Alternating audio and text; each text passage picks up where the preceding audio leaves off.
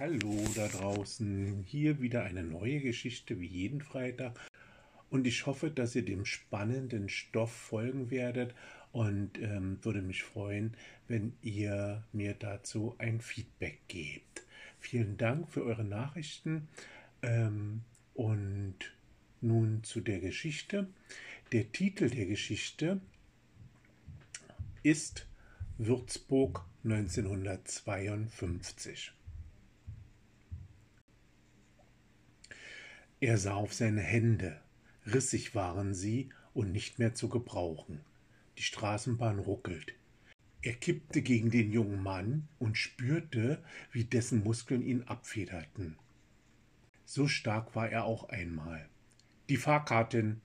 Er erschrak, zuckte zusammen. Diese strenge Stimme. Das war doch albern. Zitternd kramte er in seiner Manteltasche drei Finger steif an seiner rechten Hand. Unnütz und krumm, nie wieder richtig zusammengewachsen, zu oft gebrochen. Den Fahrschein hielt er fest. Sie müssen mir die schon geben, die Karte, oder meinen Sie, ich kann von ihr aus hell sehen? hörte er von weiter vorn. Er schrak erneut zusammen, das ist er. Er sah hoch. Blitze zuckten durch seinen Kopf, sah in dessen Gesicht, das ihm vertraut war, wie das Gesicht eines Verwandten, verwandt mit dem Tod. Wenn die ungültig ist, müssen Sie aussteigen und Strafe zahlen. Ausweis! herrschte der Kontrolleur eine Dame an. Sein Puls stieg. In seinem Kopf dröhnte es Bilder, beschwörte die Stimme herauf. Ein Schuss zischt an seinem Kopf vorbei. Der Kamerad neben ihm bricht zusammen. Ihm bleibt die Luft weg, kein Atemzug macht er mehr. Nur nicht auffallen. Es klatscht erneut. Drei Reihen vor ihm bricht Erwin zusammen. Lachen. Monströses, kaltes Lachen. Ungerührtheit. Da. Krach. Wieder einer, der zusammenbricht. Der Schnee liegt schon drei Zentimeter auf der Schulter. Niemand bewegt sich. Er weint. Lautlos laufen die Tränen. Ein Stöhnen. Horst ist zusammengesackt. Hunde bellen. Bellen, als würden sie die Luft zerfleischen. Ruhe. Die Stimmen sind unklar, das Gesprochene nicht zu verstehen, das vom Turm heruntersäuselt. Wegtreten. Überlebt dieses Mal. Ey, die Fahrkarte, aufwachen! Der Kontrolleur schrie drei Reihen vor ihm einen Jungen an. Angezeigt hatte er ihn nach Kriegsende, überlebte als einziger, ausgelacht hatte der ihn, nichts zu beweisen, er sieht ihn vor dem Krematorium. Rauch ohne Pause steigt dort auf. Sie heizen die Unterkünfte der Besatzung damit. Nein, er lässt den Hund los. Japsend mit geflechtschen Zähnen stürzt er sich auf ihn. Er fällt auf den Rücken. Ein Stein knallt ihm in die Nieren. Mit beiden Händen hält er den Hals des schnappenden Tieres. Der Hundespeichel geifert ihm ins Gesicht. Er darf jetzt nicht das Tier loslassen, drückt den Schlund fest zu. Das Tier bäumt sich auf, beginnt zu jaulen. Schindermüller schreit: Loslassen! Das, lass das Tier los, oder ich schlage dich tot! Ein Schuss in die Luft. Er lässt los. Die Bestie fällt über ihm leblos zusammen. Schindermüller rennt, schreit und prügelt mit dem Gewehrkolben auf ihn ein. Schmerzen wie Funken durchzucken ihn.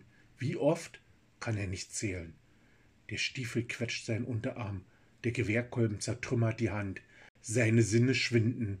Dass er nicht tot ist, verdankt er barmherzigen Häftlingen, die ihn in die Baracke gezerrt hatten, fürsorglich aufpäppeln. Die Hand war nie wieder geworden, wie eine verdorrte Wurzel. Auch Sie muss ich jeden einzeln auffordern, die Fahrkarte, donnerte Schindermüller. Das Gericht hatte befunden, dass Schindermüller nur seinen Dienst getan hatte, nicht befehlsführendes Organ war, nicht selbstständig Gräueltaten ausführte, wie vorgeworfen. Aussage gegen Aussage, keine Zeugen mehr aus der Zeit. Kein Wunder, waren alle hin, gefallen, erschossen auf dem letzten Marsch. Eiseskälte, Schneesturm. Man kommt nicht weiter. Die Russen schon zu hören schreien Befehle. Hinknien! Vor die Senke! Sie knien davor, sehen hinunter. Einige beten, Andere jammern. Noch welche beißen hörbar die Zähne aufeinander. Schüsse, immer wieder Schüsse. Er schießt. Fallen. Ein langer Fall. Tief und weich. Er kommt zu sich, krabbelt aus einem Berg Leiber, gefrorene Leiber, auf allen Vieren, bis in dieses Dorf. Nun schindet er Fahrgäste, das Schwein. Hallo Sie! Ein Schubs, er zuckte zusammen. Sie, Fahrkarte erkennen, ich Sie nicht? Er sah hoch, stand langsam auf, kramte in den Taschen. Die Bahn schaukelte. Er lehnte sich gegen den Schindermüller. Der schubste ihn zurück. Kurve. Schienen quietschen. Die Tür aufgerissen. Nur ein Stoß. Wo nahm er die Kraft her? Ein Auto bremste kreischend, ein Holpern, die Bahn bremste auch. Joachim Rosenbaum stieg aus und humpelte lächelnd nach Hause.